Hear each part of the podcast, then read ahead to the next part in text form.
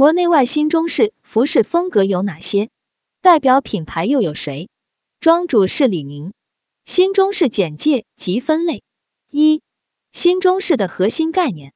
我对新中式品牌的理解是，期待对传统文化的热爱与理解，能与这个时代的元素碰撞出火花，找到一些具有共鸣的东西。新中式品牌有哪些呢？比如。盖亚传说、密扇、陈安琪和楚河听香都可以说是我们大部分人了解过的新中式品牌。新中式也不只有一种风格，在这个风格之下，还有卡通、科幻、精灵、洛丽塔、哥特、沙龙等等风格。毕竟中华上下五千年的积累，每个设计师都有自己的偏爱。二、用常见风格对新中式进行大概分类。我有一次在知乎看到，简单的休闲风也能划分保守、清纯等等。即使衣服是休闲风格，每个人穿同样的单品，还是穿搭出不一样的风格。即使上下全套是一样的风格，还是会流露出不一样的特点。我想用几种常见风格对目前市场上的新中式进行大概分类，以下如有不足，还请大家修正补充。一、经典风格。这种风格具有传统服装的特点，是新中式中以不太受流行左右，追求严谨而高雅、文静而含蓄为主要特征的一种服饰风格。楚河听香就是经典风格的典范。这风格相对新中式品牌，我更认为是一种装束复原。根据二零二零年十大汉服品牌装束复原明华堂汉服受消费者喜爱所描述。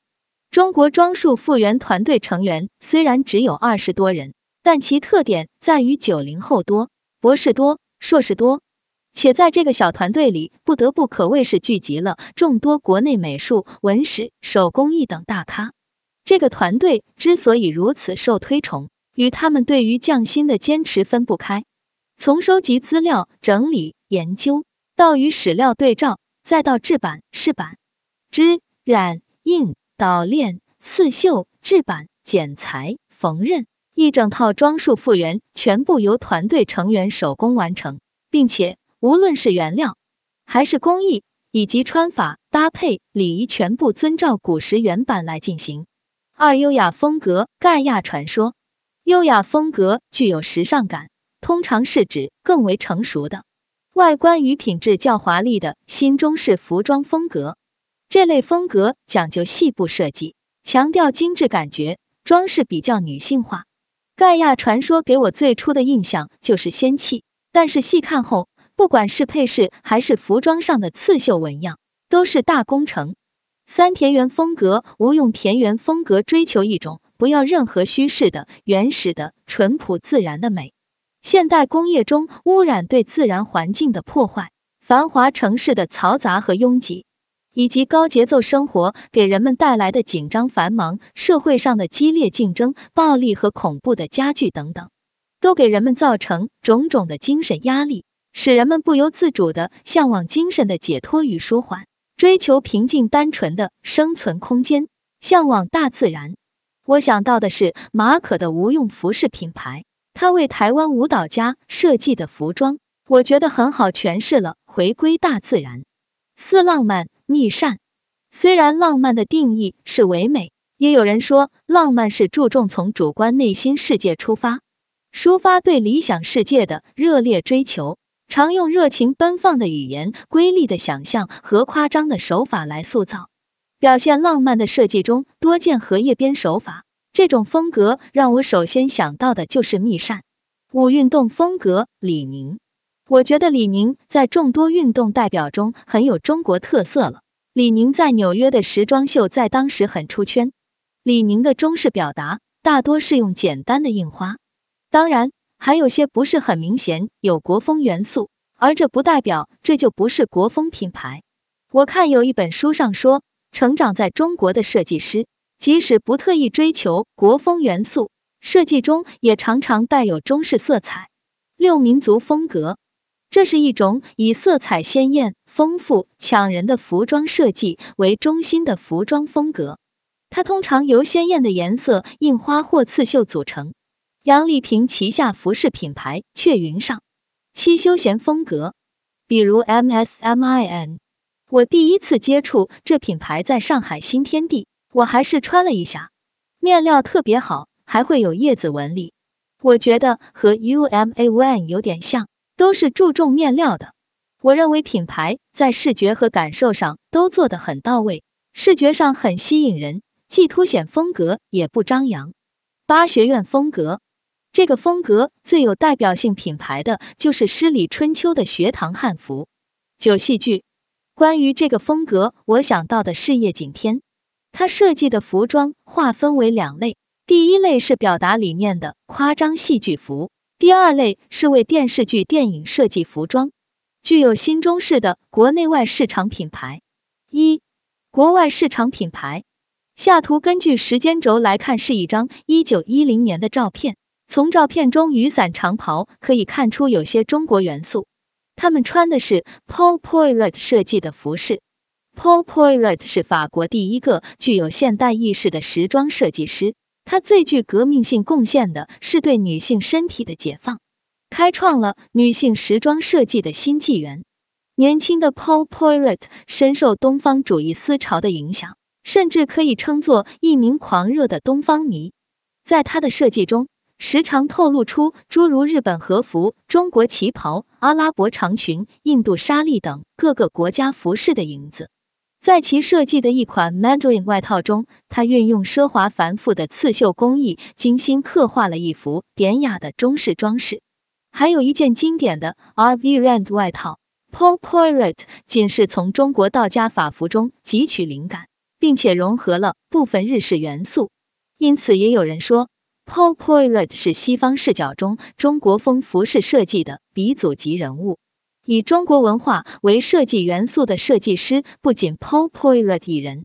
一九五一年，Christian Dior 先生曾借鉴中国唐朝草书大家张旭的原帖拓本，亲手设计了一套中国风纹样的鸡尾酒裙。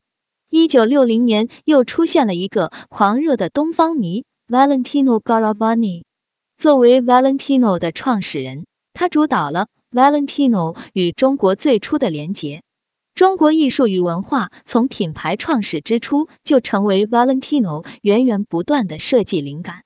在 Valentino 一千九百六十八、一千九百六十九高定系列中，Valentino 就曾以中国园林为灵感，打造了一件蓝白柳树印花长袖礼服裙，还有中国结腰带白裙子。近期好像又出了 Valentino 蓝系列，还有去年在北京办过一场时装秀，就在大家都认为一定会呈现很多中国元素时，Valentino 用了品牌一向的风格元素蝴蝶结和花卉，但大家还是能从中发现到牡丹和玉兰。Yves Saint Laurent 的创始人伊夫圣罗兰也曾是中国文化的热爱者。并于一九七七年推出了富有中国文化特点的女子系列。Tom Ford 担任 Yves Saint Laurent AW 设计师时，在两千零四系列中也加入了龙、凤、云等中国的传统纹样，再用旗袍的款式与之呼应。接下来就是 John Galliano，据说是因为黄柳霜，John Galliano 开始接触到中国文化。下图融合了海盗哥特的中式设计。给我的感觉就是包裹不住的野性与古典优雅并存。一九九八年，Galliano 执掌 Dior 时期，还出了中国系列。Dior 二零零九年春夏高级定制系列用的是青花瓷的图案，塑造出十八世纪以瓷器为珍品的欧洲贵族形象。John Galliano 担任 Maison Martin Margiela 设计师的时候，在两千零一十三。F.W. Ready to Wear 系列中有两套服装是从中国戏曲服饰改造而来的。事实上，还有很多著名的设计师都曾经以中国风或者中国文化元素作为设计灵感或主题来进行创作。比如 Roberto Cavalli 在两千零三春夏设计的一系列印花缎面旗袍龙纹，在哑光的皮革上，紧身的剪裁让人体曲线玲珑小巧。老佛爷在二零一零年还为纪念 Coco Chanel 女士的中国情节而设计了一组带有中国风的 Chanel。路易威登两千零一十一春夏女装系列也是很好看的中国风。Armani Priv 在两千零一十五春夏高定的卓韵。Gucci 从 Spring 两千零一十六开始持续用中国元素三年，甚至在后面的系列还是能捕捉到中国元素。Prada 两千零一十七春夏大秀上运用了中式的盘口元素，这系列也挺美的。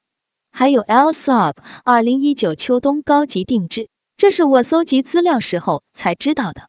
二、国内市场品牌经典风格：明华堂、重回汉唐、汉上华联、汉克丝路、钟灵记、梨花渡、九锦丝、花间赋、花朝记等。优雅风格：夏姿晨、郭培的玫瑰芳、Any Tiger、陈雨辰、上海滩。上下去年纽约时装周九零后设计师的三寸圣经吉祥斋等，田园风格界内界外木衣素菲令衣时衬布衣等，浪漫风格 L E Fame 两三世 Samuel Gion U M A One 陈安琪 Mominary 乐器 Key Rimless 等，运动风格在中式运动风中。我记得上官哲曾经和运动品牌 Vans、Puma、Adidas 有过联名。另外，中式运动风还有花生记、碧海潮生、后续对焦东方系列等。民族风格列博、轮廓、吉丘果儿、素罗等。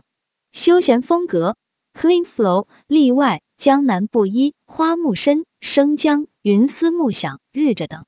一、目前已推出系列的国外市场品牌。